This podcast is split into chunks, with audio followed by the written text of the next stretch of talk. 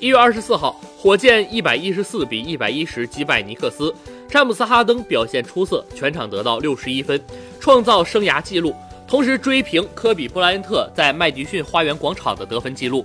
自从两千年时奥尼尔以来，哈登成为第一个打出得分篮板六十加十五的球员，他也成为 NBA 历史上第一个同时出手二十次三分和二十次罚球的球员。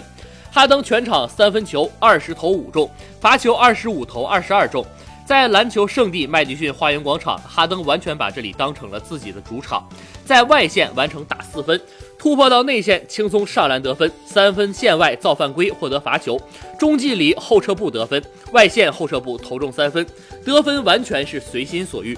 尼克斯甚至无法给他造成多少压力，这就是现在的哈登，得分如同探囊取物的哈登。